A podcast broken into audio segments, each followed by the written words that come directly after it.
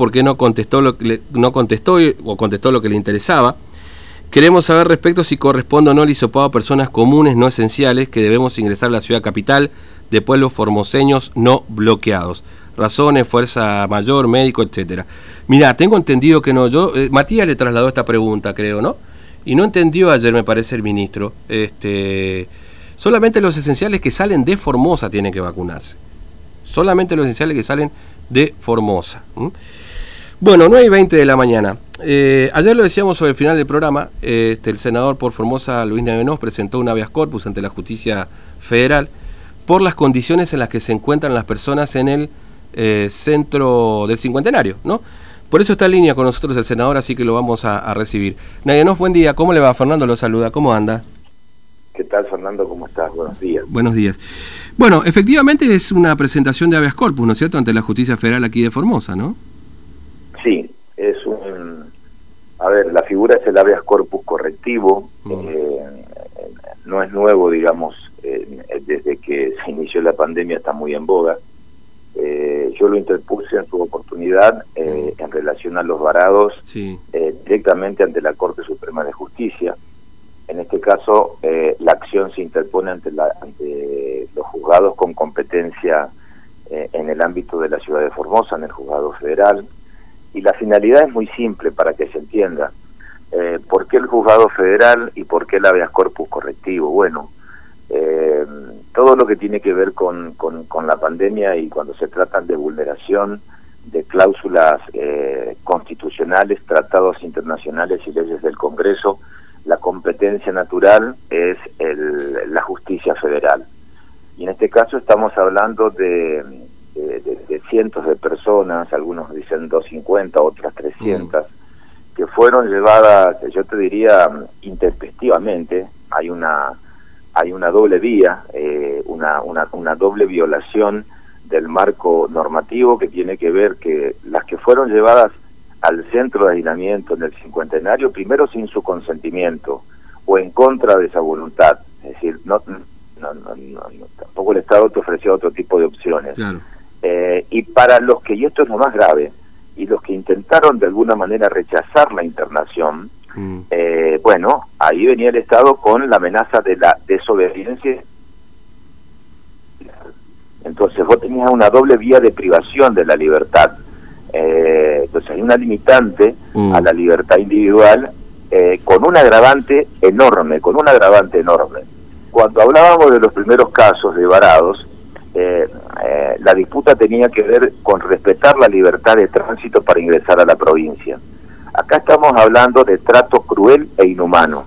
Acá estamos hablando de alojar Sí. a, a ver, para que se entienda, a niños, niñas, bebés, adolescentes, hombres, mujeres, en el estadio cincuentenario, donde fueron a parar los que tenían PCR positivo, algunos sin resultado y otros que ingresaron con PCR negativo para cumplir el aislamiento que te exige la provincia.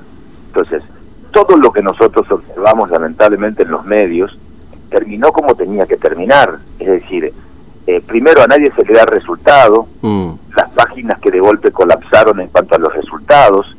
En segundo lugar, los que tenían resultado negativo y iban a cumplir 14 días y estaban a punto de irse, se encontraron verbalmente con que, que tienen un resultado positivo. Pero fundamentalmente, eh, lo, lo, lo, lo, lo, lo, lo- lo tremendo es la violación a la dignidad, a la privacidad eh, y, y el daño, y el daño, eh, Fernando, Sí. eh, desde el punto de vista mental, el daño psicológico que se ha generado, porque la han transcurrido 11 meses de pandemia y parece que el gobierno no interpreta el daño psicológico que generan los encierros.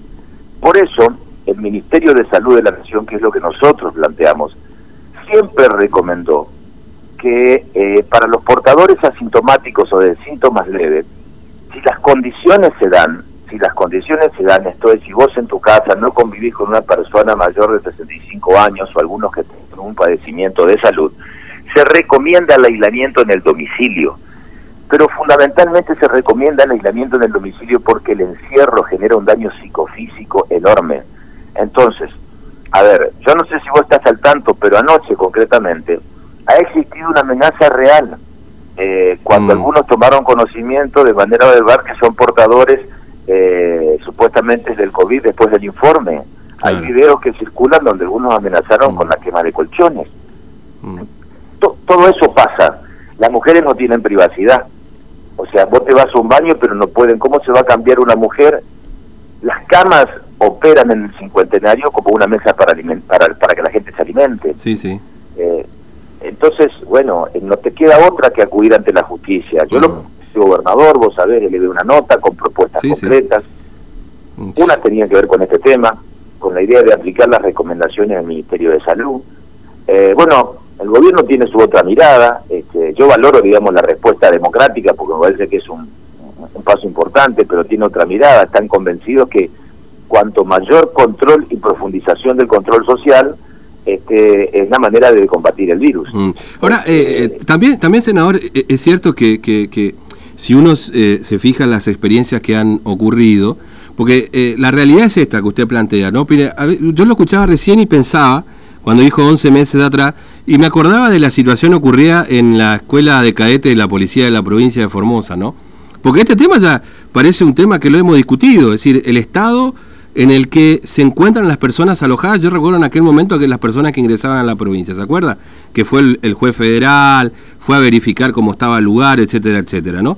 Estamos discutiendo lo mismo 11 meses después. Perdón, pero la, pregunta tiene que ver con si es una alternativa este, la cuarentena domiciliaria, porque ciertamente hay muchas escenas de irresponsabilidad en este contexto también, digamos, ¿no? Bueno, a ver, a ver, primero, es una alternativa porque es una recomendación del Ministerio de Salud de la Nación, eh, donde esta alternativa se aplica en todas las jurisdicciones. Pero a ver, una, los centros de aislamiento funcionaron en una primera etapa. Mm. ¿Por qué funcionaron en una primera etapa? Porque la, porque la pandemia era desconocida.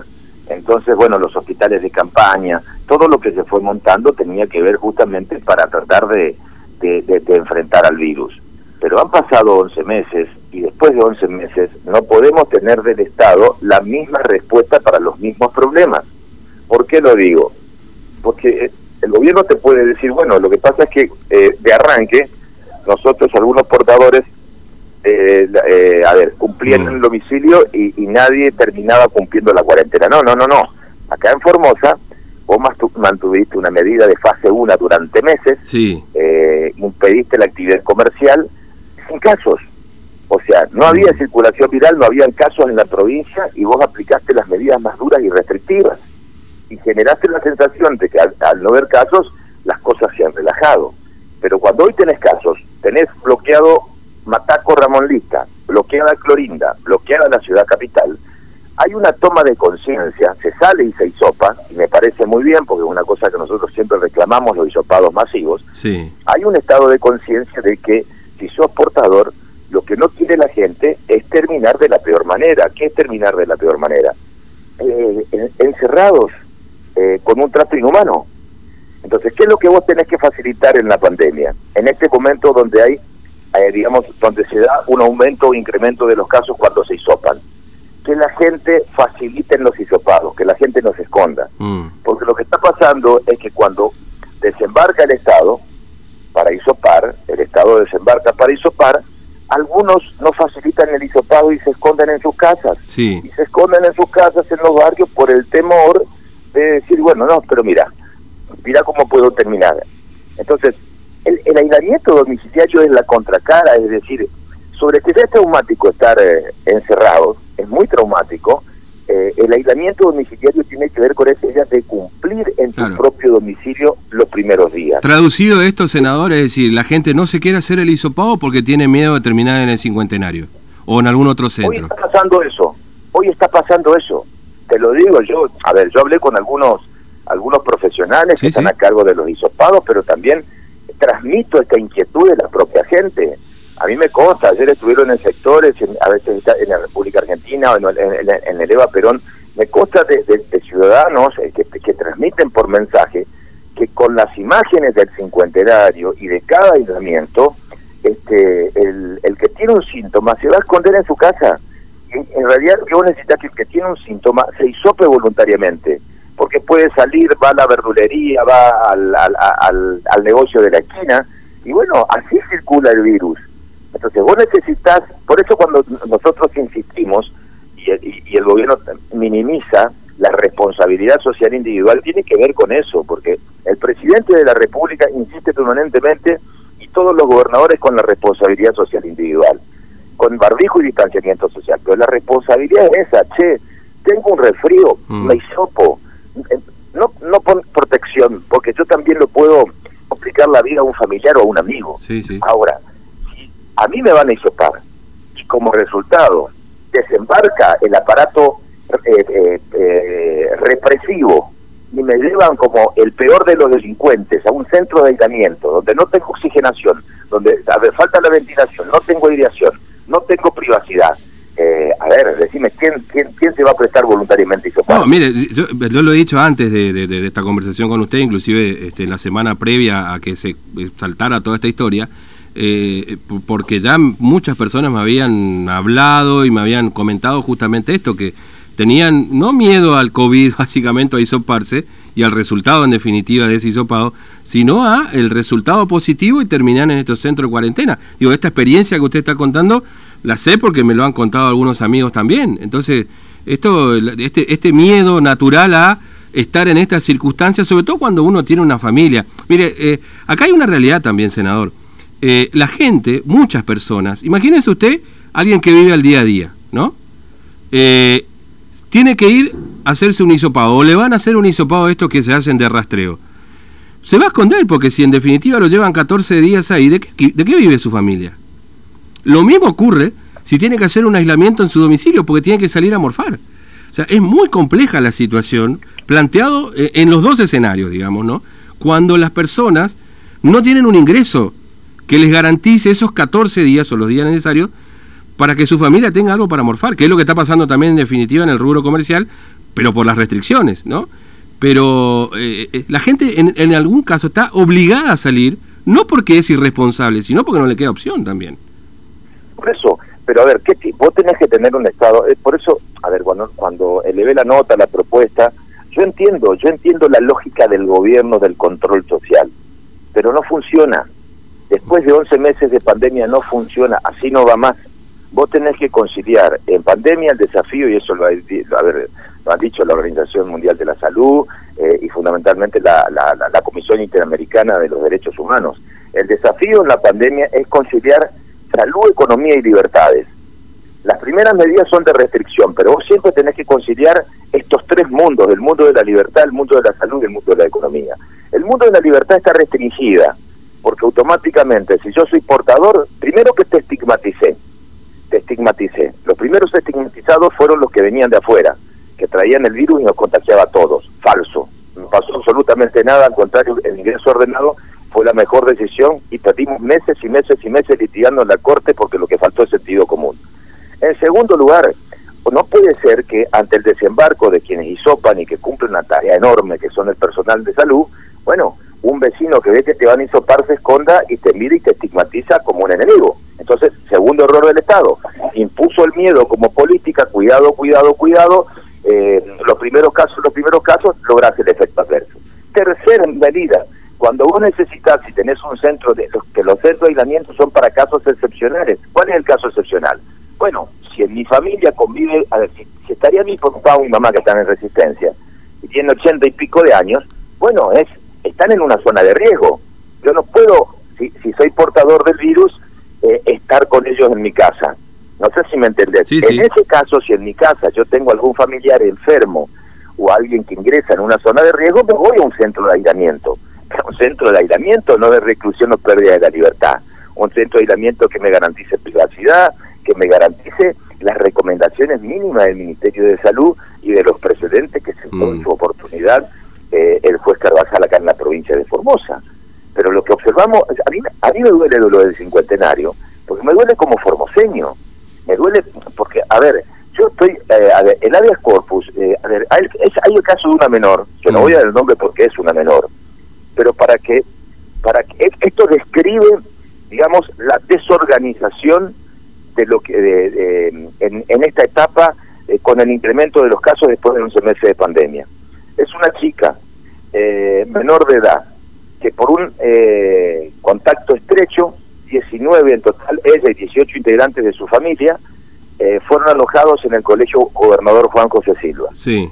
Después de un, número de, días, toda la familia le dan supuestamente PCR negativo y ella termina sola, con sus 16 años, en el estadio cincuentenario ingresa siendo menor, mm. no le dan los resultados. Es decir, toda la familia que estaban juntos dieron negativo y ella supuestamente positivo, no le entregaron los resultados.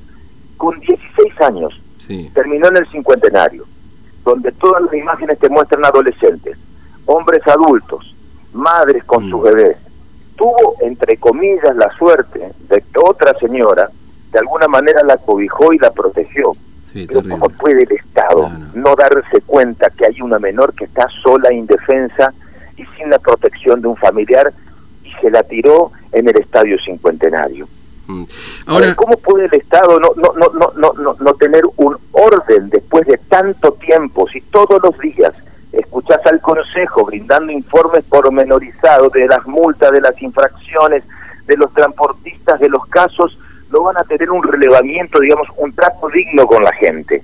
No se puede así, no, no va más esto. Ahora, senador, en, en, la eventualidad de que el gobierno decida dar un paso siguiente, fíjense, en Misión hay 12.000 personas que están en cuarentena, son muchísimos, aquí sería un número imposible de contener en cualquier lugar, y eventualmente eh, cambiar esta decisión de tener centro de cuarentena a aislamientos en los hogares. Y se disparan los casos de personas fallecidas. ¿A quién vamos a responsabilizar de esto? Es que, a ver, lo peor que te puede pasar, a ver, si los casos se disparan, vos tenés que, a ver, si, vamos a, la hipótesis que nadie quiere, que los casos se disparen. Si los casos se disparan, ¿vos crees que el Estado está en condiciones en sostener, con mezclando todo, asintomáticos con síntomas leves, con los que recién están cursando, con aplicar esta misma metodología, donde no hay un orden? Porque yo te explico, eh, ¿qué, ¿Cuál es la respuesta del Estado? Porque los casos van a incrementar. Mayores centros de aislamiento. Perfecto.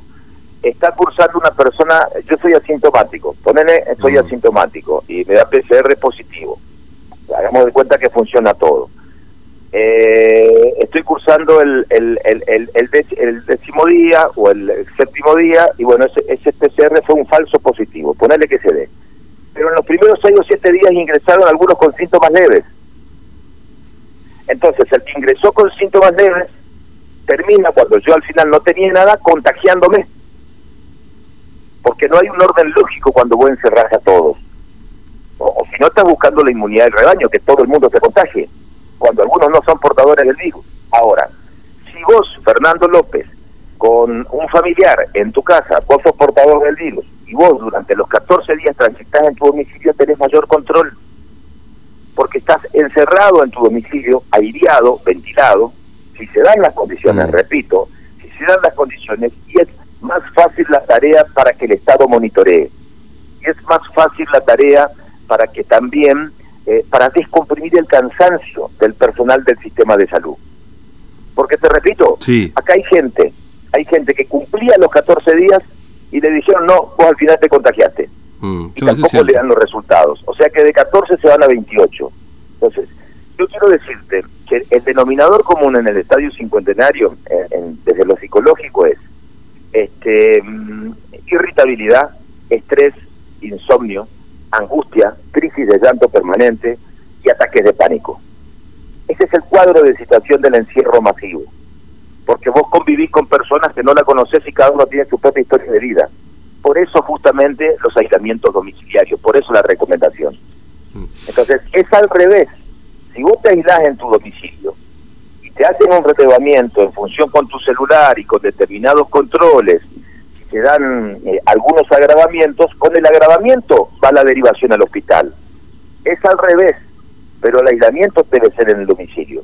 Entonces la gente sí se va a facilitar, yo tengo síntomas, va a compensar y si tiene, usará en su domicilio. Ahora bien, si en el domicilio tuyo no se dan las condiciones para que vos cumplas, bueno, tirás a un centro de aislamiento. Pero ¿sabe dónde está la diferencia? Que los centros de aislamiento van a estar descomprimidos, entonces van a ser dignos, va a existir distanciamiento social, se le va a permitir estar eh, y compartir la luz del sol. Esta chica menor, que estuvo en el gobernador Juan José Silva, a los 18 familiares de, de, esta niña, no le permitían ver la luz del sol. No podían salir al patio. Entonces, es, es, es inhumano. Eh, hay, una mezcla de, de, ignorancia, de temor, pero fundamentalmente un trato inhumano. Entonces, es al revés. El, el, aislamiento del domicilio nos va a ayudar para que la gente colabore y la gente se testee. Tenemos que confiar. Es más, a ver, si el gobierno dice yo no confío en la gente, bueno, yo confío ya a esta altura en la responsabilidad social. Bueno, dice yo no confío en la gente, que arranque con una prueba piloto de 200 mm. lo puede hacer, lo puede monitorear. El problema acá es que todos desconfiamos de todo, me parece, ¿no? El gobierno desconfía de nosotros y nosotros desconfiamos al gobierno. Ah, bueno, pero con lo que nosotros vimos, con las imágenes, con el incremento de casos, yo creo que hay un respeto, hay respeto al virus, mm. hay respeto al virus. Y además el, el Estado debe administrar debe administrar realidades. Y la principal realidad es que hay un cansancio social, no solamente en Formosa, sino en todo el país. Entonces vos con el estrés de 11 meses de encierro, donde se incrementaron notablemente la venta de bebidas alcohólicas, eh, ni hablar de ansiolíticos, etcétera, etcétera, vos tenés que contemplar y tenés que tener, una mirada integral, una perspectiva integral en materia de salud. Y no podés de prepo con el shock de lo que significa tengo PCR positivo, me llevas, a ver, me voy con ropa o sin ropa, con toda mi familia y me tirás y no sé, y de golpe tengo que aparecer y encontrarme con un mundo de gente que me dice, no, yo tengo el hisopado negativo y no sé por qué estoy acá. No, no, no funciona así. Es, eh, es, es inhumano, yo te repito, es, es inhumano y el gobierno tiene que corregir el rumbo. Y está a tiempo, pero por el bien de todos. Senador, gracias por su tiempo, muy amable, un abrazo. No, gracias a vos. Hasta luego, el senador por Formosa Luis Nadie. Hacemos pausa, 9.41. Nos pasamos un poco, Marce, pero ya ordenamos los tiempos ¿eh? después de esto, así que ya llegamos.